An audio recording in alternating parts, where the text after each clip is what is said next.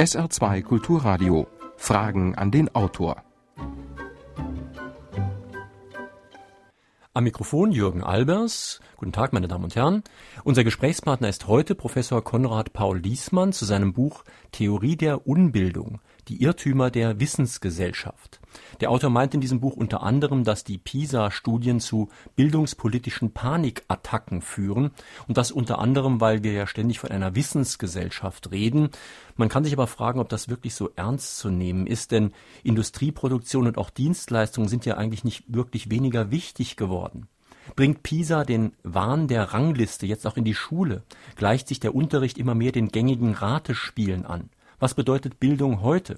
Ja, Herr Professor Liesmann, ähm, wir haben ja viele wirkliche und auch sogenannte Experten. Ist es möglich, dass die zwar sehr viel wissen, aber ungebildet sind?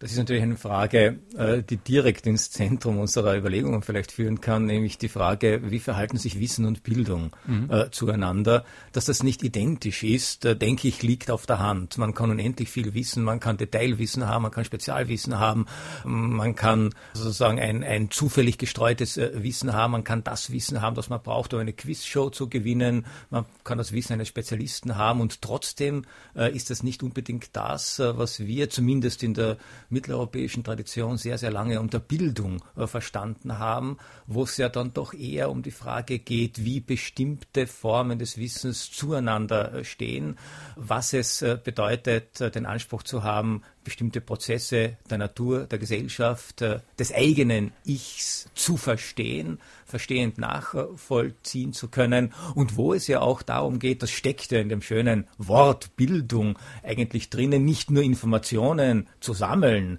äh, vielleicht auch Informationen zu speichern und bei bestimmten Gelegenheiten auch anwenden zu können, sondern Bildung meint er auch tatsächlich die Formung äh, eines Menschen, seine geistige, seine seelische, ja im antiken Sinne natürlich auch sogar seine körperliche äh, mhm. Formung. Und ich denke, dass die gegenwärtigen Debatten um Wissensgesellschaft, um Wissensmanagement, um Wissensbilanzen, um äh, Bildungsreformen, dass dort manchmal zwar wohl das Wort Bildung vorkommen mag, mhm. aber dass äh, dieser Aspekt äh, der ganz zentral äh, für Bildung äh, gewesen war, äh, nämlich die geistig-seelisch-körperliche Formung eines Menschen, dass der fast keine Bedeutung mehr hat. Und da wäre zu fragen, ob wir hier nicht etwas verlieren, das nicht nur bedauernswert wäre, sondern das uns dann vielleicht auch gar nicht mehr erlaubt, jene Ziele, die wir erreichen wollen, äh, nämlich dass wir eben Menschen werden oder Menschen sind, die mit diesen hochkomplexen äh, gesellschaftlichen Formationen und Technologien, mit denen wir leben und umgehen müssen,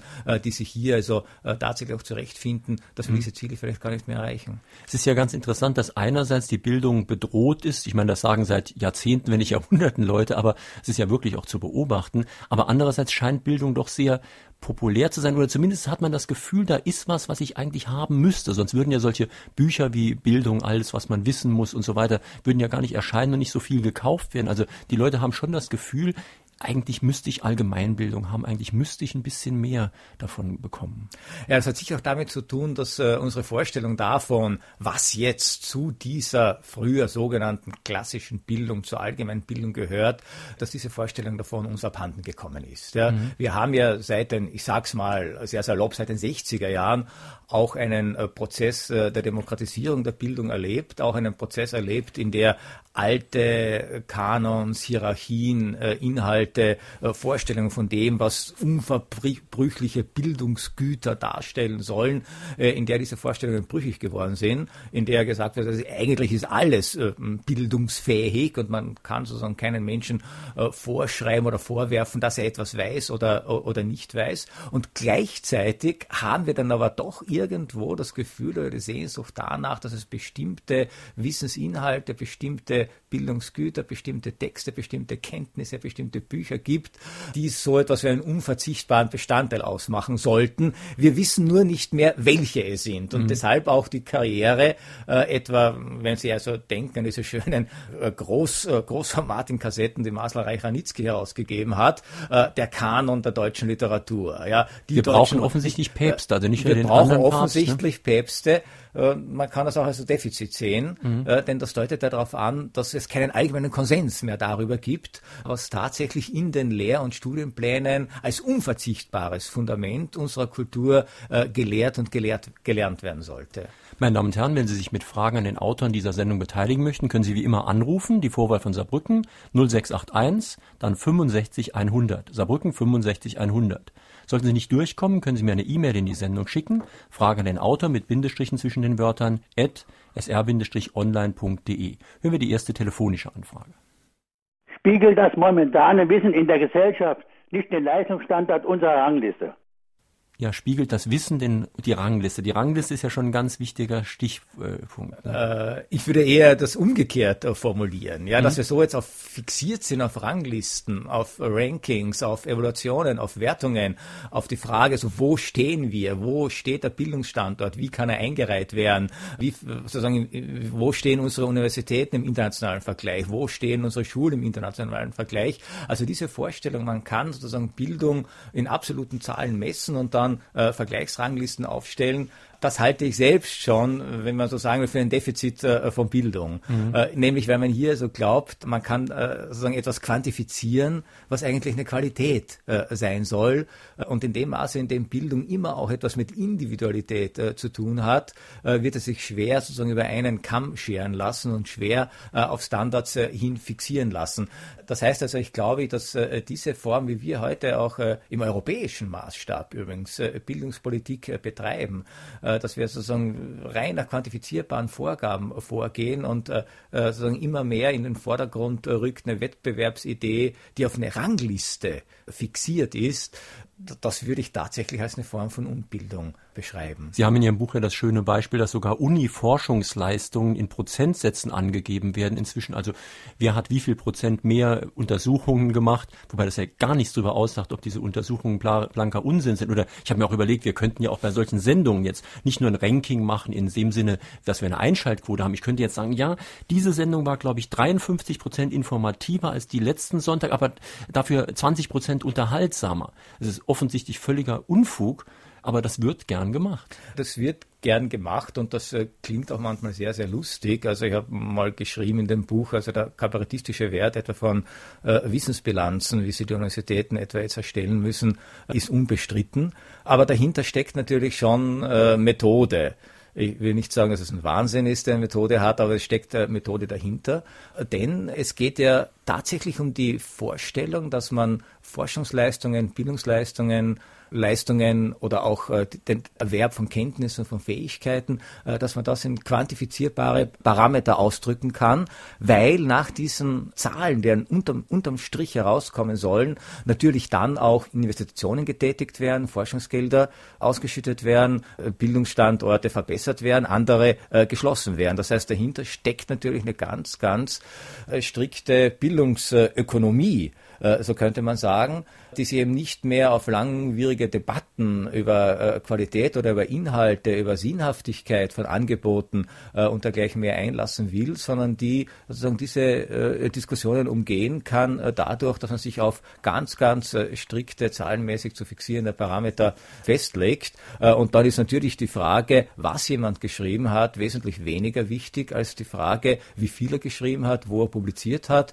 wo er in diversen Rankings auf aufscheint. Das erspart natürlich auch äh, viel Mühe und gibt scheinbar scheinbar ein unbestechliches Bild, mhm. weil es sozusagen quantifizierbar ist. Ja? ja? aber ich meine, das zeigt sich doch auch, wenn man ein bisschen Lebenserfahrung hat, ganz deutlich, dass das wirklich Blödsinn ist. Denn ob jemand in einem bestimmten Magazin publiziert, das hängt ja bei Weitem nicht nur an der Qualität der Sache. Das hängt, ob er den Herausgeber kennt, in welchen Seilschaften und ja, Klüngeln er natürlich. zugange ist, auf welche Empfänge er geht, wo er mit wem einen trinken geht. Gerade hier im Saarland wäre das ja. ganz besonders wichtig. Ne? Aber wo ich mit wem einen trinken gehe, das ist ja sehr nett. Das zeigt meine soziale Kompetenz, aber es zeigt nicht unbedingt die wissenschaftliche Kompetenz. Ähm, jetzt könnte man natürlich sagen, bis zu einem gewissen Grad ist das, ich äh, spiele jetzt sozusagen ein bisschen den Advocatus Diaboli. Ja? Mhm. Also ich versuche mich da rein zu versetzen. Bei einer Wissensbilanz zum Beispiel geht es ja auch um die Frage, wie viel Sozialkapital ja? Hat etwa eine Universität. Und Sozialkapital heißt natürlich, wie viel Beziehungen, internationale Verflechtungen, wer ist wo Gutachter, wer sitzt wo in welchen Herausgeberschaften, wer äh, sitzt wo in welchen Gremien. Das macht er auch objektiv, würde ich sagen, bis zu einem gewissen Grad, der auch tatsächlich den Status einer Schule, einer Hochschule, einer Bildungsinstitution aus. Wer nicht vernetzt ist, kann wahrscheinlich noch so gute Arbeit leisten. Er wird weniger wahrgenommen, er kann sich weniger einklinken, er kann weniger Ressourcen äh, anzapfen. Das heißt, in sich scheint mir das System bis zum bis zu einem gewissen Grad äh, logisch sehr wohl äh, geschlossen zu sein. Nur die Idee der Bildung, die Idee auch der Wissenschaft, der, wenn man etwa auf universitäre Bildung äh, abzielen möchte, die Idee der Wissenschaft wird dabei schwer in Mitleidenschaft mhm. gezogen, würde ich mal sagen. Ich würde nicht sagen, sie geht verloren, mhm. aber sie wird schwer in Mitleidenschaft gezogen und sie wird zunehmend, ja, sie wird zunehmend Kriterien unterworfen, die eigentlich nicht ihre sind. Weil Sie haben mhm. völlig recht, in der Tat ist für die wissenschaftliche Qualität eigentlich irrelevant, ob der auch an einem Biertisch gut kommunizieren kann oder nicht. Mhm. Wenn Sie schon den Advocatus Diaboli spielen, spiele ich den äh, Advocatus äh, Angeli zum Beispiel und zitiere den Herrn Liesmann selbst. Sie haben nämlich das Beispiel Kant in Ihrem Buch und Sie fragen sich sehr zu Recht, was wäre denn mit dem Immanuel Kant passiert, wenn er sich beworben hätte für eine heutige Elite-Universität. Und ich glaube, er wäre durchgefallen. Er hätte keine Chance gehabt. Das ist überhaupt keine Frage. Also es ist auch ein, ein Gedankenexperiment, äh, das, ich, äh, das ich vorgenommen habe und äh, das mir im Kant-Jahr, das wir vor zwei Jahren gefeiert haben, äh, eingefallen ist, weil es ja auch schon für die Zeitgenossen Kants ja, bis zu einem gewissen Grad ein, ein, etwas Anstößiges war, wie dieser Mann unter Anführungszeichen jetzt äh, Karriere gemacht hat. Er ist ja bekanntlich aus Königsberg nie hinausgekommen. Er hat, äh, sozusagen, ist, er ist an die Universität berufen worden nach langen Jahren des Wartens, an der er selbst studiert hat. Und er hat, und das wäre natürlich sozusagen ein Schreckgespenst für alle effizienzorientierten Bildungsplaner, er hat kaum wurde er zum Professor äh, ernannt, zehn Jahre lang überhaupt nichts mehr publiziert. Ja? Und er hatte äh, keinen Auslandsaufenthalt, hat, keine internationale gesagt, Erfahrung, überhaupt nichts. Nicht. Ja? Allerdings hat er in diesen zehn Jahren in seinem Kopf die Kritik der reinen Vernunft konzipiert und dann relativ äh, rasch niedergeschrieben. Mhm. Das heißt also, was Kant sich noch nehmen konnte unter diesen Bedingungen, das war das, äh, was er nach, äh, ja, nach Meinung vieler hm, Bildungsphilosophen eine unbedingte Voraussetzung für Bildung und tatsächlich äh, wissenschaftliches Forschen ist, nämlich Muße die Muse sich auch sozusagen der eigenen Neugier, den eigenen äh, Gedanken überlassen zu können. Also diese, diese Einsicht, dass Bildung, das Wissen, das Forschen Zeit braucht, ja, die man nicht reglementieren kann, die war vielleicht im 18. Jahrhundert in, in gewissen Bereichen zumindest noch in anderer Weise gegeben äh, als heute. Wenn heute jemand sagen würde, er braucht zehn Jahre, um ein Buch zu publizieren, ein Geisteswissenschaftler, er hätte keine Chance. Noch eine Frage an den Autor. Seit einigen Jahren gibt es im Saarland G8. Vor kurzem habe ich nun erfahren, dass es dafür jedoch keinen eigenen Lehrplan gibt, sondern der alte G9-Lehrplan in acht Gymnasialjahre gequetscht wird. Wofür früher die Schüler neun Jahre Zeit hatten, müssen sie heute in acht Jahren verstehen, also mehr Wissen in noch kürzerer Zeit aufnehmen. Was hält der Autor davon? Ja, ich komme jetzt aus einem Land, nämlich aus Österreich, äh, wo es immer schon nur acht Jahre für äh, das Gymnasium, also für die allgemeinbildende höhere Schule, was in Österreich heißt, äh, gibt.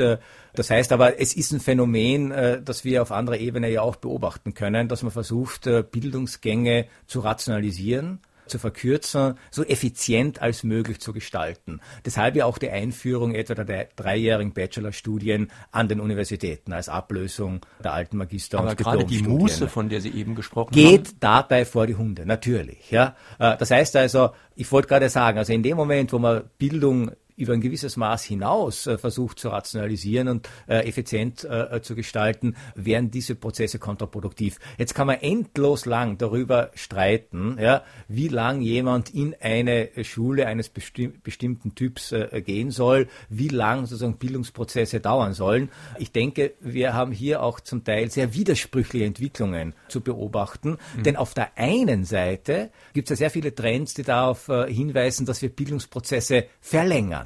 Ja, wir beginnen jetzt, äh, wird allgemein diskutiert mit einem Vorschuljahr. Ja, das heißt also, äh, Kinder sollen früher als bisher schon in institutionalisierte Bildungsprozesse reinkommen, mit vier, mit fünf äh, Jahren.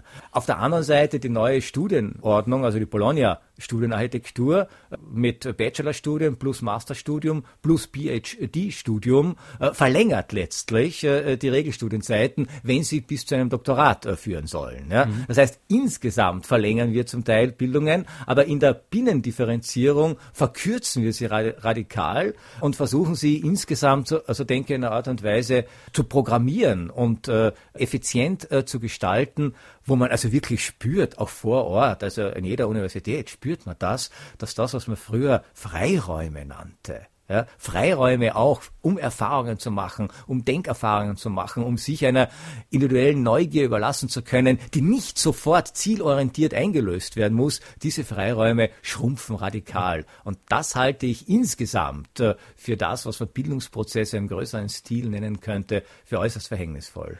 Ein Hörer aus Neunkirchen hat eine Mail geschrieben. Er weist darauf hin, dass es ja in der Bildungspolitik, in der Schulpolitik auch immer Trends gab. Die Sekundärtugenden zum Beispiel wie Fleiß und Lernen und so weiter, die wurden von den 68er nicht so gern gesehen. Nach dem PISA-Schock ist die Kehrtwendung erfolgt, geradezu eine ideologisch bedingte Fixierung auf Leistung, und zwar in neoliberaler Zerrform. Und der Hörer fragt dann, notwendig wäre doch wohl generell gesagt eine von Verantwortung getragene und weniger von Modeströmungen beeinflusste Bildungs- und Schulpolitik. Ja, dem kann ich nur voll und ganz zustimmen. Also auch mein Buch wendet sich ja im hohen Maße genau gegen diese Modeströmungen und gegen diese Verabsolutierung und Verherrlichung von zum Teil auch ganz, ganz kurzfristigen äh, Trends, zum Teil aus der Ökonomie, aus den äh, betriebswirtschaftlichen äh, Segmenten importiert werden. Didaktik äh, kaufen wir momentan ein bei Unternehmensberatungen. Äh, das sind also tatsächlich modische Trends, äh, die, denke ich, mit einem ernsthaften Bildungsanspruch, auf welcher Ebene jetzt auch immer, von der Grundschule bis zur Universität, nichts zu tun haben. Und so eine, eine Entschleunigung auf diesem Sektor und ein Abstand halten, äh, von diesen äh, modischen Wortgeklinkel, mit dem wir da umgeben werden und eine Rückbesinnung auf das, was man sozusagen tatsächlich die wesentlichen Elemente von Bildung nennen könnte, denke ich, wäre ganz, ganz dringend notwendig. Der alttestamentarische Gott hat es Abraham erlassen, seinen Sohn opfern zu müssen. Von dem neuzeitlichen Gott Wirtschaft ist solche Gnade nicht zu erwarten. Wurde die heutige Elterngeneration bereits derart verbildet, dass sie ihre Kinder ohne nennenswerte Gegenwehr der Vernutzung durch rücksichtslose Fremdinteressen überlässt. Äh, also ich kokettiere selber manchmal mit dieser Metapher, dass äh, wir sozusagen in, unserem Wirtschaftssystem oder in, in, in der Wirtschaft äh, gleichsam den neuen Gott haben, dem wir bedingungslos äh, folgen müssen und dem wir sozusagen jedes äh, Opfer äh, bringen müssen. Und das zeigt sich auch bis in die politische Alltagsrhetorik. Ja, um einen Standort zu sichern, müssen Opfer gebracht werden. Um die Pensionen zu sichern, müssen Opfer gebracht werden. Das heißt also, diese Opferrhetorik kennzeichnet in hohem Maße unseren wirtschaftspolitischen Diskurs, was ja mal eine interessante Überlegung wäre, warum eigentlich? Das andere ist natürlich, dass man jetzt das schwer jetzt nur den Eltern jetzt zurechnen kann, dass sie jetzt so verbildet äh, wären, äh, dass sie jetzt ihren Kindern, ihre Kinder gleichsam diesem Moloch einer effizienzorientierten Wirtschaft überlassen. Ich denke, das sind äh, komplexere Entwicklungen und Prozesse, mhm. die dazu geführt haben und äh, sozusagen die Widerstandsfähigkeit von Einzelnen ist auch hier, glaube ich, sozusagen, sie, sie ist, sie mag zwar gegeben sein, es gibt ja auch Initiativen auf allen mhm. Ebenen, es gibt ja auch sozusagen Unbehagen gegenüber diesen Entwicklungen, aber sozusagen die Möglichkeiten des Einzelnen sind hier sicher, sind hier sicher beschränkt. Also ich denke, dass, äh, dass durch, durch einen öffentlichen Diskurs zumindest mal darauf aufmerksam äh, gemacht werden kann, was es bedeutet, dass wir etwa eben Bildungsfragen jetzt nur noch rein nach ökonomischen Gesichtspunkten glauben, entscheiden und beantworten zu können. Es war für mich ganz interessant bei der Lektüre Ihres Buches. Sie sind ja Philosophieprofessor in Wien und da ist man natürlich nicht überrascht, wenn da Adorno vorkommt und ich weiß nicht was. Aber im zweiten Kapitel ging es um eine Fernsehshow, nämlich Wer wird Millionär? Ähm, was sagt Ihnen diese Show? Also was entnehmen Sie dieser Show? Naja, also diese Fernsehshow hat mich schon interessiert, äh, aus zwei Gründen. Nicht? Also auf der einen Seite, weil es, wirklich eine der erfolgreichsten äh, Fernsehsendungen international ist. Also das Modell dieser Show wurde, glaube ich, fast alle Länder, in denen es so etwas wie entwickeltes Fernsehen gibt, äh, verkauft. Und das Zweite ist, äh, dass mich natürlich interessiert, der Zusammenhang, hat der Erfolg äh, dieser Sendung tatsächlich etwas mit der Faszination von Wissen, von Bildung, von Kenntnissen äh, zu tun? Und wenn ja, in welcher Weise? Ja? Mhm. Und da kann man schon die Beobachtung machen und ich sehe das durchaus ambivalent, dass äh, zumindest in unserer modernen Zivilisation Bildung und Wissen immer auch etwas mit Unterhaltung zu tun hatte. Ja? Wir brauchen uns nur noch erinnern, äh, die ersten großen Lexika hießen Konversationslexika. Das heißt, das waren Ansammlungen von, äh, von Wissen, das man sich angeeignet hat, wo man nachschauen konnte, um beim Konversieren, im Gespräch, bei geselligen Unterhaltungen, ja. äh, heute auf Partys, sozusagen sich nicht zu blamieren oder eben äh, irgendwas Geistreiches beizusteuern. Äh, nicht das, das Geistreiche, der Witz, der Esprit, äh, das gehört ganz wesentlich zu einer Vorstellung des gebildeten Menschen, der eben auch parlieren kann, der unterhalten kann, äh, der auf eine kurzweilige, gebildete, nicht dumme Art ein Gespräch führen kann. Äh, und ich denke, dass unter den modernen Medienbedingungen natürlich solche Sendungen wie Wer wird Millionär, aber auch sehr viele äh, Wissensmagazine, die diesen Anspruch haben, Wissen unterhaltsam zu präsentieren, äh, dass die bis zu einem gewissen Grad dieser Wurzel entstammen. Auf der anderen Seite ist es natürlich so, dass wir so seit der Aufklärung mit Bildung mehr verbinden als nur Unterhaltung, dass äh, sozusagen die Erkenntnisse, die Erforschung der Welt, äh, die Reflexion des Menschen über sich selbst, äh, dass es eine andere Dimension hat, als nur Materialien beizuschaffen, um sozusagen gepflegte Gespräche führen zu können. Da geht's dann schon um so Kategorien wie Selbsterkenntnis, äh, Autonomie, äh, Mündigkeit, Souveränität, äh, Kooperationsfähigkeit und dergleichen mehr, also um Einsichten, um mhm. Verständnis. Und ich denke, das ist sozusagen der Mangel dieser Sendungen, wie etwa Wer wird Millionär? Es geht in keiner äh, dieser Fragen natürlich um irgendeine Form von Verständnis, ja, sondern es, es geht, geht um ganz punktuelles, zusammenhangloses Wissen. Und das finde ich auch wiederum paradox, äh, denn jahrzehntelang hat man den Schulen vorgeworfen, dass sie zu viel punktuelles Faktenwissen lehren und abfragen und zu wenig das Verständnis fördern.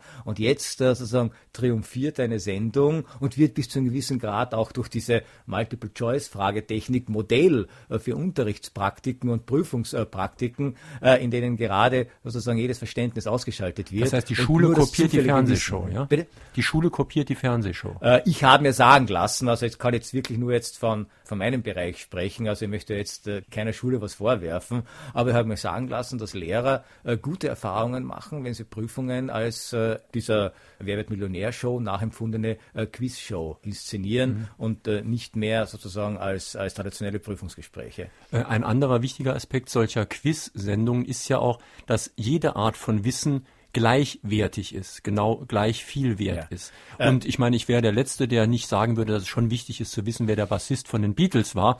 Aber es ist vielleicht doch wichtiger zu wissen, welche großen Weltreligionen es gibt und was denen ihre Grundgedanken waren. Ja, das führt das zurück zu dem, was ich am Anfang gesagt habe. Uns ist ein bisschen das äh, Wissen davon verloren gegangen oder die Vorstellung davon verloren äh, gegangen, was, um das mit den Worten von Dietrich Schwanitz zu sagen, was man wirklich wissen muss. Ja? Wir haben eine große Scheu davor, Wissen zu hierarchisieren. Es muss alles gleich gleichberechtigt nebeneinander stehen dürfen. Das entspricht sozusagen bis zu einem gewissen Grad, ist das die Kehrseite äh, unseres egalitären Denkens. Also es, es, es, es kann einfach nicht sein, dass äh, Fausts Gretchen eine wichtigere Figur ist äh, als irgendein Girl aus irgendeiner Comicserie. Ja? Das würde sozusagen unserer Vorstellung von alle kulturellen Äußerungen sind gleichwertig äh, zutiefst widersprechen. Und auf der anderen Seite haben wir ein gewisses Unbehagen daran. Äh, und der Erfolg von Schwanins Buch etwa ist ja meines Erachtens auch ein Resultat dieses Unbehagens. Man möchte letztlich doch wissen, was man wirklich wissen muss und dazu gehört eben tatsächlich äh, nicht alles. So gesehen würde ich eine, eine, eine, eine breite Diskussion über das, äh, was müssen wir in unserer heutigen, komplexen, globalisierten Welt tatsächlich wissen von Kultur, von Kulturen, von Religion, von Religionen, äh, von Wissenschaft. Ja? Was sind sozusagen wirklich die Fundamente äh, unserer Kultur, die wir äh, sozusagen als allgemein bildende Basis voraussetzen können, sollten, bei unseren Gesprächspartnern auch. Eine Diskussion darüber würde ich hochinteressant finden und auch dringlich notwendig. Meine Damen und Herren, Sie hören SR2 Kulturradio, Fragen an den Autor. Es ist jetzt eine Minute vor halb zwölf und unser Gesprächspartner ist heute Professor Konrad Paul Liesmann zu seinem Buch Theorie der Unbildung. Inzwischen sind sehr, sehr viele Anrufe eingegangen. Hören wir gleich den nächsten. Kommt bei der Forderung nach mehr Bildung nicht die Vermittlung von Werten zu kurz? Also ich denke mal, äh, man müsste diese Frage vielleicht auch anders formulieren, nämlich äh, Wissen und Werte. Ja? Äh, weil Bildung selber, zumindest so wie ich sie auffasse, in diesem vielleicht auch traditionellen Sinn, wie sie vor allem in, deutschsprachigen Ländern seit Humboldt äh, tradiert wird, natürlich auch immer äh, gedacht war in Verbindung mit Werten. Genau darum hätte es ja gehen soll, gehen sollen, dass das auch gescheitert ist, ja, dass auch die humanistischen Gymnasien Deutschland nicht davor bewahrt haben, in eine äh, historische Katastrophe zu schlittern, äh, das ist wieder eine andere Frage. Ja. Das heißt also, Werterziehung und Bildung lässt sich meines Erachtens nicht trennen, aber es ist sozusagen keine Garantie.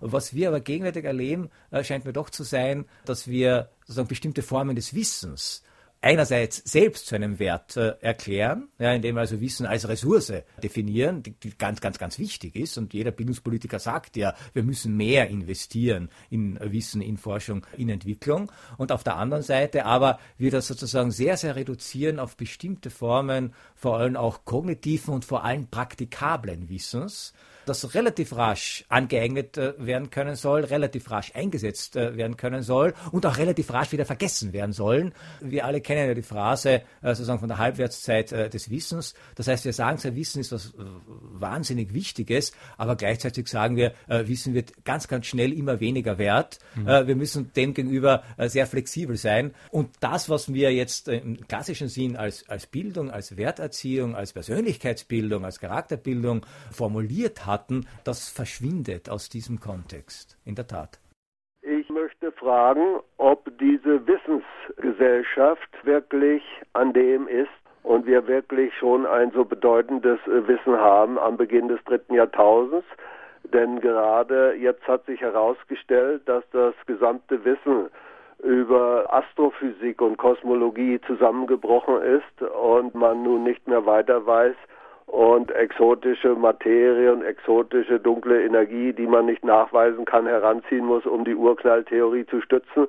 Gibt es das auch auf anderen Wissensbereichen, dass wir befürchten müssen, das ganze bisherige Wissen bricht zusammen, wie zum Beispiel auch bei der Klimatologie, wo wir doch in den Eisbohrkernen sehen, dass es schon abrupte Klimawechsel in der Vergangenheit gegeben hat, als noch keine Menschen CO2 in die Luft gepustet haben, ist dort also auch ein Zusammenbruch des bisherigen Wissens zu erwarten. Das möchte ich den Autor fragen. Also ich denke, wenn wir im landläufigen Sinn von Wissensgesellschaft äh, sprechen, ist damit natürlich nicht gemeint, dass wir uns einbilden könnten, dass wir in irgendwelchen Bereichen sozusagen ein absolut äh, äh, äh sicheres Wissen hätten. Ja? Im Gegenteil, also Bildung denke, zeigt sich ja genau dadurch, richtig, dass man ja, weiß, dass ja. Wissen eben nicht unbedingt stimmen ja, muss. Genau. Und ich denke auch in jeder Wissenschaft, ja, in jeder Wissenschaft ist es jedem ernsthaften Wissenschaftler klar, dass jede wissenschaftliche Theorie, egal jetzt ob über den Urknall, äh, über die schwarzen Löcher, über die Klimaerwärmung, äh, letzten Endes mehr oder weniger plausible, mehr oder weniger gut bestätigte Hypothesen darstellen, die jederzeit ja, durch neue Forschungen, neue Erkenntnisse, neue Überlegungen sozusagen verändert werden können oder auch zum Einsturz äh, gebracht werden können. Das, mein, das war übrigens immer schon so. So gesehen war jede Gesellschaft, in der es so etwas wie Wissenschaft gab, eine Wissensgesellschaft oder, oder es gab die noch nicht. Wenn wir von Wissensgesellschaft sprechen, meinen wir was anderes. Dann meinen wir ja, dass äh, das Wissen jetzt nicht inhaltlich bestimmt, sondern als, als Form, mit der wir umgehen, äh, dass Technologien, dass Wissenschaft insgesamt zu einem ganz, ganz zentralen äh, Faktor unserer Gesellschaft wird und dass die alten Formen von Industrieproduktion, von äh, Dienstleistungen äh, zunehmend abgelöst werden durch Formen, in denen eben Wissen eine zentrale Ressource ist, was ja auch eine schöne Perspektive darstellt. Denn man könnte ja sagen, dann kommt es endlich nicht mehr darauf an, was jemand geerbt hat, sondern mhm. was jemand äh, im Kopf hat. Ja. Nur ob diese Utopie, diese Utopie, dass eine Wissensgesellschaft tatsächlich die Industriegesellschaft im Begriffe ist abzulösen und schon abgelöst hat. Äh, ob diese Vorstellung korrekt ist, das wage ich zu bezweifeln. Mhm. Es ist ganz interessant, Sie haben in Ihrem Buch schon auf Seite 8 darauf hingewiesen, dass hinter vielen Diskussionen auch handfeste politische und ökonomische Interessen stehen. Und dazu ist gerade eine E-Mail aus Saarbrücken eingegangen. Der Hörer meint auch, dass ähm, vielleicht es darum geht, dass Bildung in ihrem Sinne eben gefährlich für die bestehenden Machtverhältnisse ist und dass es vielleicht gar nicht so zufällig ist, dass eben andere Sachen bevorzugt werden. Bildung, Wissenschaft äh, stand immer im Spannungsfeld zu politischen Herrschaftsverhältnissen, zu ökonomischen Herrschaftsverhältnissen. Wir dürfen nicht vergessen, jahrhundertelang waren Bildungsprozesse sozusagen untergeordnet bestimmten religiösen Vorstellungen. Jahrhunderte waren Wissenschaft und Philosophie Mägde sozusagen der äh, Theologie. Es gab äh, gesellschaftliche Systeme, politische Systeme, wo Bildung und Wissenschaft ganz direkt dem Diktat äh, der Politik untergeordnet war. Und die denke, man kann schon beobachten, dass wir gegenwärtig den Trend äh, erleben, dass wir eben Bildungs- und Wissensprozesse den Erfordernissen der Ökonomie unterordnen. Und die hat natürlich ihre legitimen Interessen. Und das, was diesen Interessen im Bereich der Bildung nicht entspricht, wird mehr oder weniger äh, sorgsam, so würde ich sagen, äh, minimiert und, äh, und an den Rand gedrängt. Also äh, so gesehen steckt in Bildung immer diese Ambivalenz. Einerseits soll sie natürlich Menschen befähigen, in der je äh, herrschenden Gesellschaftsordnung und Struktur leben und äh, tätig sein zu können. Und auf der anderen Seite hat jede Bildung, sofern sie vor allem auch eine wissenschaftliche Bildung ist, der es ja letztlich um Wahrheit geht, um Erkenntnis geht, natürlich immer auch diesen Stachel gegen bestimmte Interessen löcken zu können finden Sie mit Ihren Thesen und Gedanken Echo bei den sogenannten Bildungspolitikern? Also ich kann jetzt nur aus der österreichischen Perspektive wieder sagen und äh, kann dazu einen eigenen Erstaunen sagen, ja, denn der designierte österreichische Bundeskanzler Dr. Gusenbauer hat zum Beispiel in einer seiner ersten programmatischen Erklärungen nach äh, seiner gewonnenen Wahl, äh, was die bildungspolitischen Konzeptionen äh, seiner Partei betrifft, auf mein Buch, auf die Theorie der Unbildung Bezug genommen und erklärt, äh, dass dort also etliche Anregungen sind, die er sich zu Gemüte führen müsste. Und äh, warten wir mal ab, ob er es tut. Warten wir ab, äh, ob es tut. Aber es ist interessant, dass ich auch von anderer Seite, also etwa äh, von einem hochrangigen Funktionär der österreichischen Grünen, sehr positive Rückmeldung äh, auf das Buch bekommen habe. Und der hat mir auch geschrieben, äh, dass er sozusagen einige seiner Ansichten äh, zur Bildungsproblematik äh, durch die Lektüre dieses Buches revidieren musste, was mich natürlich schon sehr gefreut hat. Wir haben ja schon mehrfach gesprochen über diese modischen Schlagwörter. Also zum Beispiel Evaluierung. Äh, auch Wissensgesellschaft ist so ein Schlagwort, was gar nicht hinterfragt ja. wird. Denn das stimmt ja zum Teil gar ja. nicht, dass wir eine Wissensgesellschaft haben. Ja. Es ist nur was verlagert worden. Und was für mich so schockierend ist, ist nicht, dass irgendwelche sehr dummen Menschen das nach nachplappern, sondern dass wirklich bis hoch in Kreise der Universitätshierarchie und natürlich auch der Medien und der Unternehmen und so weiter, die Leute das einfach nachplappern. Da wird einfach gesagt, ja, wir haben ja jetzt eine Wissensgesellschaft, was ja implizit bedeuten würde, die Industrieproduktion ist nicht mehr so wichtig, was nicht stimmt, denn die Kraftwerke, die es jetzt hier nicht mehr gibt, gibt es woanders. Und die Dienstleistungsgesellschaft wurde uns lange verkündet, die ist jetzt anscheinend auch passé, was auch nicht stimmt. Das, aber es wird einfach so gesagt und alle nicken. Das war ja für mich äh, eine der erstaunlichsten Beobachtungen, muss ich sagen. Ich meine, das Buch ist ja auch geschrieben worden äh, aufgrund von 15 Jahren Erfahrungen mit Bildungs- und Universitätsreformen, die ich selbst äh, miterlebt habe. Und im Rahmen dieser Erfahrungen war das sicher eine der erstaunlichsten. Also diese, diese, diese Form, ich, ja, ich nenne es mal direkt beim Wort von Willfährigkeit gegenüber bestimmten Moden, bestimmten Trends, die gerade auch jetzt von Seiten der Universitäten äh, an den Tag gelegt werden. Also ich habe mit, mit unzähligen Kollegen gesprochen, also etwa über diese Bologna-Hochschulreform. Ja, und ich habe keinen gefunden, der wirklich von Grund auf überzeugt davon gewesen wäre, dass das äh, tatsächlich das europäische Hochschulsystem wesentlich äh, verbessern wird. Aus unterschiedlichsten Gründen gab es und gibt es äh, so hinter vorgehaltener Hand äh, immer wieder Einwände, die dagegen formuliert werden. Aber Offiziell, offiziell hat jede Universität gesagt, na, das machen wir natürlich auch. Ja. Das heißt also, es gibt hier schon offensichtlich äh, Schlagworte, Denkformen, Vorstellungen, die, wie ideologisch und falsch sie auch sein mögen, eine derartige Sogwirkung haben, äh, der sich offensichtlich kaum jemand äh, entziehen kann. Mhm. Und ich denke, da, das ist wirklich etwas höchst äh, Bedenkliches, wenn in den Zentren der Bildung und Wissenschaft selbst ja, der Zeitgeist, ich sage es mal etwas salopp, schalten und äh, walten kann, wie er will. Also hier schaltet er offensichtlich nicht. Ich glaube, wir müssen die Sendung um eine Stunde verlängern. Hier sind inzwischen so viele Anrufe eingegangen und auch so viele Mails dass ich mich völlig überfordert fühle. Aber ein wieder auch Freude auf anderer Seite. Ist es denn nicht klar, dass Bildung nicht zu messen ist? Das wird ja schon bei so einer einfachen Diskussion über den sogenannten IQ deutlich. Der IQ von 150 sagt ja gar nichts über den Menschen aus, außer dass er gewisse Leistungen erbringen kann. Es wird zwar immer versucht, den IQ als Wertmaßstab zu nehmen bei gewissen Dingen, aber im Grunde genommen ist es doch völlig aussichtslos, und genauso ist es bei Bildung, die ja auch kulturelle Aspekte mit berücksichtigen muss. Und ich kann doch Korea nicht mit Deutschland vergleichen.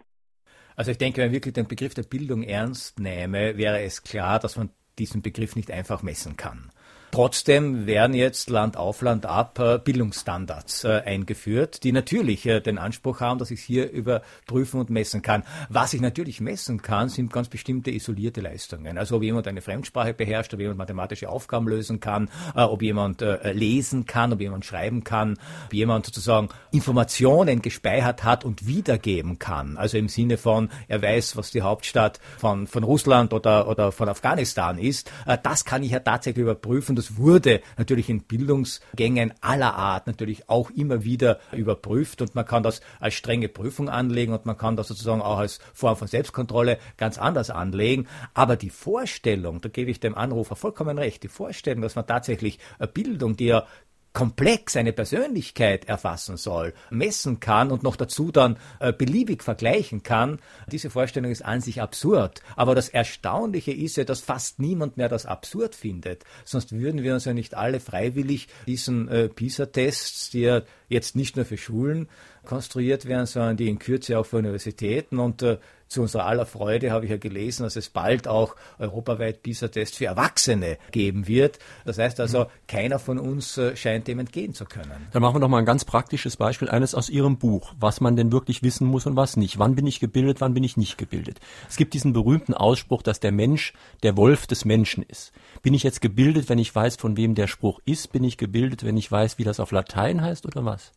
Ja, das ist natürlich eins meiner Beispiele, die, äh, das ich aus dem Buch von Schwanitz äh, genommen habe, der das auch äh, zitiert als einen, als einen Satz, der eben zu einem unverrückbaren Wissen gehört. Und er schreibt diesen Satz Thomas Hobbes zu. Er schreibt in einem falschen Text von Thomas Hobbes zu. Damit beginnt das schon. Muss ich wissen, aus welchem Buch das wirklich stammt. Der Satz stammt nämlich nicht aus dem Leviathan, wie viele meinen, sondern aus einem Widmungsschreiben von einem anderen Buch über den Bürger, das Hobbes geschrieben hat. Aber Hobbes hat diesen Spruch nicht erfunden. Er hat ihn nicht kreiert. Das ist ein, ein Zitat, ein Sprichwort, ein lateinisches Sprichwort, das zurückgeht auf eine Komödie von Plautus. Das heißt, jetzt ist natürlich schon sehr, sehr die Frage, hat Bildung was damit zu tun, dass ich also etwa die Genese von bestimmten Gedanken erkenne?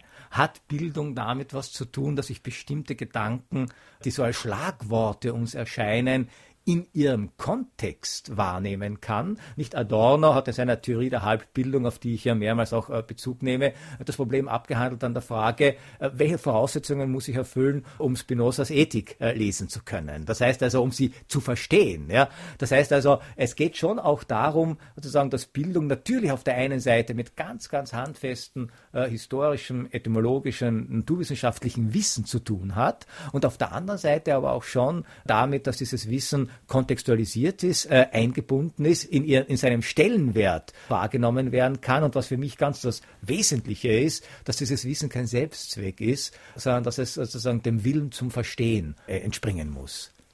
Der Autor unterscheidet zwischen Wissen und Bildung. Offensichtlich ist Bildung für ihn ein Mehr als Wissen. Was macht dieses Mehr aus? Ist es allein die Tatsache, wie ein Wissender mit seinem Wissen umgeht, oder kommt da noch etwas anderes hinzu? Kommt schon noch was hinzu. Also ich äh, kokettiere hier ein bisschen nicht ganz äh, ernst zu nehmen, aber auch nicht nur ironisch äh, mit der klassischen Bildungsdefinition von äh, Wilhelm von Humboldt, äh, der gesagt hat, also alles, was wir an Wissen aufnehmen können, alles, was wir sozusagen in, in, in Bildungsprozessen lernen und erwerben können, dient letztlich nur einem Ziel, äh, jetzt mit den Worten von Humboldt formuliert, nämlich, dass der Geist äh, des Menschen sich selbst äh, verständlicher werde. Das heißt, in Bildungsprozessen geht es meines Erachtens wirklich sehr, sehr in hohem Maße auch um Selbstverständigungsprozesse des Menschen, um Selbsterkenntnisprozesse und die kann man natürlich nicht isoliert machen, sondern das ist immer auch. Selbsterkenntnis heißt immer auch die Erkenntnis, in welcher Welt lebe ich, mit welchen anderen Menschen lebe ich, äh, wie kann ich mit denen kommunizieren und gerade bei Humboldt war ja ganz, ganz, ganz deutlich zu sehen, dass die Bildung des Einzelnen bei ihm untrennbar verbunden war mit seiner, mit der Fähigkeit dieses Einzelnen äh, mit der Welt, das heißt mit anderen äh, zu kommunizieren. Das heißt also, ich denke, man kann in dieser Formel, es geht um Verstehen und Verständnis, sehr klar umschreiben, was dieses Mehr an Bildung ist, äh, dem sich die einzelnen Informationen und einzelnen Wissensbestände, die wir uns aneignen können, äh, dann letztlich unterzuordnen haben. Meine These ist ja, dass wir von diesem Mehr keinen Begriff mehr haben und dass wir deshalb das Wissen sozusagen so beliebig und so isoliert äh, nebeneinander produzieren, aber auch nebeneinander aufnehmen können. Noch eine telefonische Frage an den Autor. Ist es nicht einigermaßen paradox, dass wir über Bildung sprechen, obwohl ein Konsens, was man darunter zu verstehen habe, nicht mehr zustande kommt. Kann man heute jemanden noch als gebildet bezeichnen, der nicht wenigstens über naturwissenschaftliche oder ökonomische Grundkenntnisse verfügt? Ja, das wäre genau die Diskussion, die ich gerne führen würde. Was gehört äh, zu einem unverzichtbaren Bestand von Bildung, wenn wir an diesem Begriff festhalten wollen? Man kann aber natürlich auch die These äh, vertreten, dass dieser Bildungsbegriff, der noch so etwas von einem integralen Moment in der Persönlichkeit des Menschen ausging, um das, um das sich sozusagen dann die Bildung kristallisierte, man kann auch sagen, diesen Bildungsbegriff brauchen wir nicht mehr. Äh, es genügt, dass wir sozusagen flexible Menschen haben, die kognitiv so trainiert sind, äh, dass sie dort, wo es notwendig ist, relativ schnell sich mhm. Informationen aneignen können äh, und die verarbeiten können. Und dann wäre es völlig egal, ob ich was von Naturwissenschaften verstehe jetzt oder nicht. Wichtig wäre nur, dass ich die Fähigkeit habe, wenn ich mal einen Job habe, wo Grundkenntnisse, also etwa, was weiß ich, der Physik äh, notwendig sind, um eine Technologie zu beherrschen, dass ich mir diese Grundkenntnisse relativ schnell aneignen kann. Aber auch um diese Fähigkeiten zu haben, so meine These, bedarf es ganz bestimmter Formen von Bildung, sonst bliebe das wahrscheinlich äh, tatsächlich wirklich nur äußerlich. Es ist ja auch ganz interessant, dass vieles, was da so behauptet wird, leicht zu überprüfen, nicht unbedingt stimmt. Es wird zum Beispiel immer gesagt, äh, Wissen wird dann wieder andererseits gesagt, einerseits ist es sehr wichtig, andererseits ist es nur wichtig zu wissen, wo ich nachschlagen muss. Das stimmt ja zum Beispiel hier und jetzt in diesem Augenblick absolut nicht. Was Sie wissen und nachschlagen müssen, nützt Sie in dieser Sendung gar, gar nichts. nichts ja. Wenn mir irgendetwas jetzt nicht in diesem Augenblick einfällt, werde ich als absolut dumm dastehen. Das heißt, man muss nicht nur was nachschlagen können, man muss manches wirklich im Kopf haben. Und äh, Sie schreiben in Ihrem Buch ja auch, dass die Bildungsreformer aller Richtungen einen Hass auf die traditionelle Idee von Bildung haben. Und es wird ja auch ständig an der Bildung rumreformiert, wobei Sie ja auch sehr schön in Frage stellen, was der Begriff Reform soll. Denn Reform heißt etwas wieder in eine Form bringen. Aber oft wird eigentlich die Form erstmal kaputt gemacht. Äh, das sind jetzt sozusagen ganz, ein ganzes Bündel von Fragen, die Sie mir gestellt haben. Ich äh, fange vielleicht mit dem letzten, äh, mit dem letzten an. In der Tat. Also ich denke, Reformen haben einen guten Sinn. Ja? Reformen deuten nämlich an, dass etwas in eine falsche Richtung läuft oder nicht mehr richtig läuft und dass es deshalb wieder in die ursprüngliche Form, in die ursprüngliche Funktionsweise äh, zurückgebracht äh, werden kann. Mit Reformen würde ich sagen, verhält sich's aber so wie mit äh, sehr vielen Medikamenten. In einer Überdosis genossen wären sie zum Gift. Das heißt also, wenn man jetzt die Reform zur permanenten Reform erklärt und gerade Institutionen wie Schulen oder Universitäten einen permanenten Reformdruck äh, unterstellt und äh, permanenten Reformen unterzieht, äh, dann richtet man mehr Schaden an, äh, als man tatsächlich nützt. Also ich denke also, dass hier die Reform mittlerweile auch zu einer reinen Ideologie geworden ist, die eigentlich nur sozusagen so etwas wie Legitimität äh, verleihen soll. Wer Reform sagt, den darf nicht mehr widersprochen werden, weil Reform halt äh, was, was Gutes ist. Bei Maßnahmen der Evaluation unseres Bildungssystems werden fast ausschließlich Mathematik, Sprache und Naturwissenschaften berücksichtigt. Die sogenannten Nebenfächer Musik, Kunst, Sport, darstellendes Spiel und so weiter fallen dann eher unter den Tisch. Wie steht der Autor dazu? Ganz kurze Vorbemerkung. Ja. Evaluation kommt aus dem Französischen und hat irgendwas mit Überprüfung des Wertes zu tun. Genau. Äh, diesem Modewort, äh, das übrigens erst in den 80er Jahren in den deutschen Sprachraum sozusagen eingesickert ist. Man hat vorher auch überprüft und gewertet, ohne äh, zu diesem Begriff äh, Zuflucht nehmen zu müssen. Also ich denke, dass das ja auch nur widerspiegelt, was jetzt evaluiert wird, ja, welche äh, Fächer getestet werden und welche nicht, spiegelt bis zu einem gewissen Grad natürlich wieder die Wertigkeit gegenüber ganz bestimmten Bildungsinhalten. Und da haben wir tatsächlich, denke ich, das Problem, dass sogenannte Neben- oder Orchideenfächer an den Universitäten, dass die tatsächlich als eher zweitrangig gelten, obwohl es auch hier zahlreiche zahlreiche Untersuchungen gibt, die etwa zeigen, wie eng der Zusammenhang zwischen Mathematik und, äh, und etwa Musik ist. Ja, und dass sozusagen die Förderung des musikalischen Verständnisses und musikalische Vermögen äh, gleichzeitig auch das mathematische Denkvermögen steigert. Äh, trotzdem ist es völlig klar, äh, dass die Fächer äh, und die Wissenschaften, die eine, eine unmittelbare Effizienz versprechen, die rasche Verwertbarkeit versprechen, die auch zum Maßstab äh, genommen äh, werden dafür, wenn evaluiert äh, wird, wenn Standortentscheidungen gefällt werden, wenn die Frage gestellt wird, welche Institute sollen gefördert werden, welche sollen geschlossen werden. Aber vielleicht spricht es ja auch für ein Fach, wenn die Überprüfung in dieser Art, das ist ja immer so eine Überprüfung, wo es um Prozentpunkte und ich weiß nicht was geht, gar nicht so einfach ist. Und ich hoffe eigentlich, dass die Musik schwerer in diesem Sinne zu überprüfen ist als die Mathematik, was dann eher für die Musik sprechen würde. Also wenn man will, kann man ja alles überprüfen. Also in diesem alten Satz des Galilei, äh, was man messen kann, soll man messen, was man nicht messen kann, soll man messbar machen. Also wenn man eine Evaluationsagentur darauf ansetzt, der musikalisches Verständnis äh, in quantifizierender Weise zu überprüfen, die werden ein Verfahren entwickeln. Das ist überhaupt keine Frage. Sondern es ist noch nicht der Wille da, das zu tun. Ich denke aber grundsätzlich, das grundsätzliche Unbehagen sollte sich überhaupt gegen diese Form einer Überprüfung und einer äh, sozusagen einer einer, einer Messung von, äh, von Wissens- und Erkenntnisprozessen wenden. Man, man, kann das hin und wieder tun. Ja, mhm. man kann es hin und wieder tun, um äh, bestimmte Entwicklungen oder Richtungsentscheidungen leichter treffen zu können. Aber der Kult, den wir daraus machen, und dass wir das jetzt jährlich machen müssen und jedes Mal unter neuen Voraussetzungen machen müssen und unter neuen äh, Kriterien machen müssen, der ist nicht nur ökonomisch äh, unsinnig, weil er unglaublich viel Ressourcen verschlingt, sondern der verzerrt auch völlig äh, unseren Bildungsbegriff. Meine Damen und Herren, drei, die heute Morgen hier angerufen und eine Frage an den Autor gestellt haben, bekommen demnächst das Buch von Professor Konrad Paul Liesmann zugeschickt, Theorie der Unbildung, die Irrtümer der Wissensgesellschaft. Und zwar sind das heute Morgen Raphael Andres aus Schwalbach, Stefan Kiefer aus Saarbrücken und Ulrike Kaas aus Bexbach. Noch ein Anruf bitte. Schulen treten in Zeiten zurückgehender Schülerzahlen immer stärker in Konkurrenz zueinander. Auf der anderen Seite werden die Schulen aber sehr stark durch zahlreiche Vorschriften der Kultusministerien gegängelt. Wäre es nicht sinnvoll, den Schulen mehr Freiheiten zu gestatten, um ihr eigenes Schulwesen und ihr eigenes Schulverfahren zu gestalten? Ja, auch das ist ein Prozess, äh, der höchst ambivalent erscheint. Äh, in Österreich äh, ist es so, dass die Schulen zum Teil diese Autonomie, diese Freiheiten schon haben. Also in österreichischen Schulen können sich ihr eigenes Profil sozusagen schaffen. Das heißt, sie können bis zu einem gewissen Grad sogar darüber entscheiden, welche Gegenstände sie anbieten, welche sie nicht äh, anbieten, wo sie ihre Schwerpunkte setzen, welche Zusatzangebote äh, sie machen äh, und dergleichen mehr.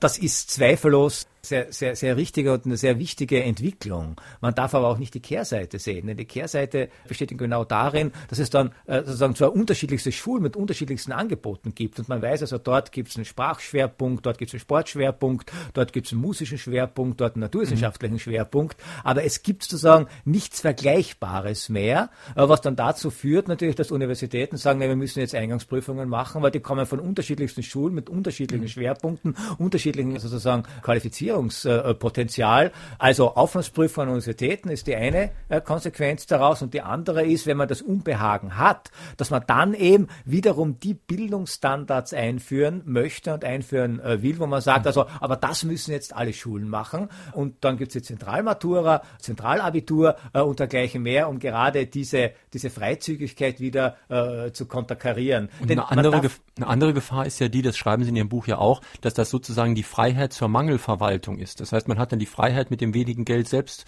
zurechtzukommen oder nicht also, zurechtzukommen. Ich glaube, dass das der eigentliche Grund für die Einführung dieser Schulautonomie natürlich war, dass man sozusagen dann äh, die, die, die Verknappung der Mittel dann den Einzelnen äh, überlässt, den einzelnen Schulen überlässt, wie sie mit diesen knappen Mitteln äh, umgehen, beziehungsweise es den Schulen überlässt, wie sie diese Mittel dann aufbessern. Nicht? Denn das Interessante ist ja, dass man mit dieser Autonomie in Österreich zum Beispiel auch den Schulen die Möglichkeit gegeben hat, ich weiß nicht, wie das in Deutschland ist, Werbeverträge äh, abzuschließen. Ja? Das heißt also mit äh, privaten äh, Partnern äh, dann sozusagen handelseinig zu werden, um zusätzliche Gelder zu lukrieren. Äh, und ob diese Form von einer Teilprivatisierung des Schulwesens der Weisheit letzter Schluss ist, wage ich auch zu bezweifeln. In früheren Jahren unterrichtete ein Lehrer alle Fächer, meistens von eins bis acht in den kleineren Orten. Und es gingen nicht nur blöde Menschen daraus hervor. Heute hat jeder Lehrer nur zwei bis drei Fächer und trotzdem steht es laut Pisa um unsere Kinder so schlecht. Wie kommt das? Ja, wenn ich das wüsste, dann wäre ich wahrscheinlich einer der weltweit gefragtesten Bildungsexperten. Aber man kann schon einige Vermutungen anstellen. Es sind natürlich die, die Aufgaben, die den Schulen übertragen werden, wesentlich komplexer geworden. Weil Schulen gegenwärtig ja sehr, sehr viele zusätzliche Erziehungsaufgaben übernehmen mussten, die früher traditionellerweise noch von den Familien vom Elternhaus äh, geleistet wurden. Äh, Schulen müssen Integrationsaufgaben leisten. Schulen müssen Schwächen äh, kompensieren. Schulen müssen sehr, sehr viel soziale und psychische Probleme der Kinder, die in den Schulen Schulen gehen, auffangen und äh, wenn, wenn, möglich auch äh, äh, bearbeiten. Das heißt also, der Lehrer ist ja längst nicht mehr nur derjenige, der unterrichtet in einem Fach, sondern Lehrer sind ja sozusagen Multifunktionsagenten, können wir sagen. Und das, denke ich, erklärt bis zu einem gewissen Grad auch, dass es auch ungerecht ist. Ja, bis, äh, auf der einen Seite die Schulen mit so viel komplexen Aufgaben zu konfrontieren und dann zu sagen am Ende, aber gemessen ja, wird nur, ob die jetzt rechnen, lesen und schreiben können. Ja. Also da stimmt etwas nicht. Ja. Denn man müsste ja, wenn man schon diese Aufgaben in Schulen gibt, das ihnen auch sozusagen dann als Leistung honorieren, dass sie diese Aufgabe übernommen haben. Meine Einlassung geht dahin, dass nach meinem Eindruck durch den sogenannten PISA-Schock ausgelöste Hysterie im Grunde ein Bildungsbegriff, der Wissen und Bildung gleichsetzt, und zwar jederzeit abtestbares Wissen mit Bildung gleichsetzt, Platz gegriffen hat, der ganz unsinnig ist. Ob ein Bildungsprozess Erfolg hatte, er zeigt sich nach meinem Dafürhalten beispielsweise beim Gymnasium, beim Abiturtreffen 20 Jahre später. Insofern rate ich zu sehr viel mehr Gelassenheit in diesen Dingen. Ja, das trifft ganz genau meine Intention. Ich äh, halte also auch, egal was mir jetzt von den äh, PISA-Tests, äh, von ihrer Qualität als Tests halten will. Da gibt es mittlerweile auch größte Bedenken, ob die überhaupt sauber konstruiert sind, diese Tests. Aber mal abgesehen davon halte ich auch die Hysterie, mit der man auf, diesen, auf diese Tests äh, reagiert hat in Deutschland und auch in Österreich, äh, halte ich für weit äh, übertrieben und überzogen. Das sind tatsächlich punktuelle Aufnahmen, sehr selektiver Art.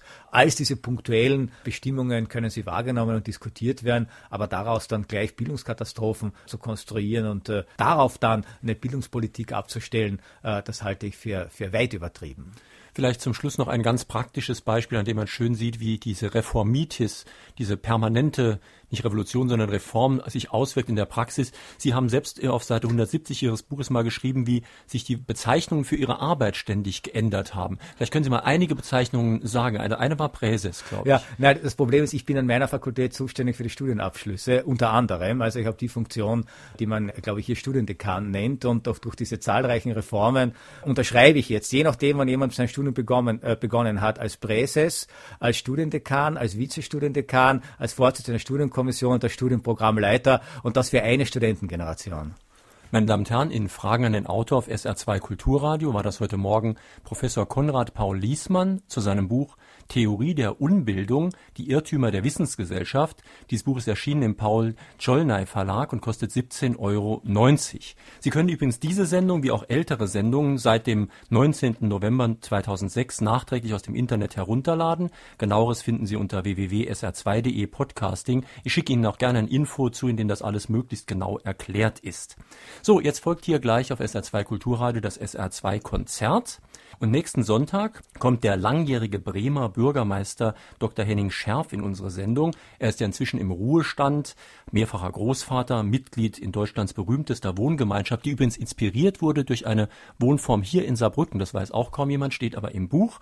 Und er fragt, wie das Elend des Alters heute aussieht. Er sieht da nicht nur die armen Alten, sondern auch die Reichen, die nur noch im Hotel und in der Sonne sitzen, ohne eine Aufgabe zu haben, als Elend an. Das am kommenden Sonntag. Schönes Weiterhören wünscht Ihnen jetzt Jürgen Albers.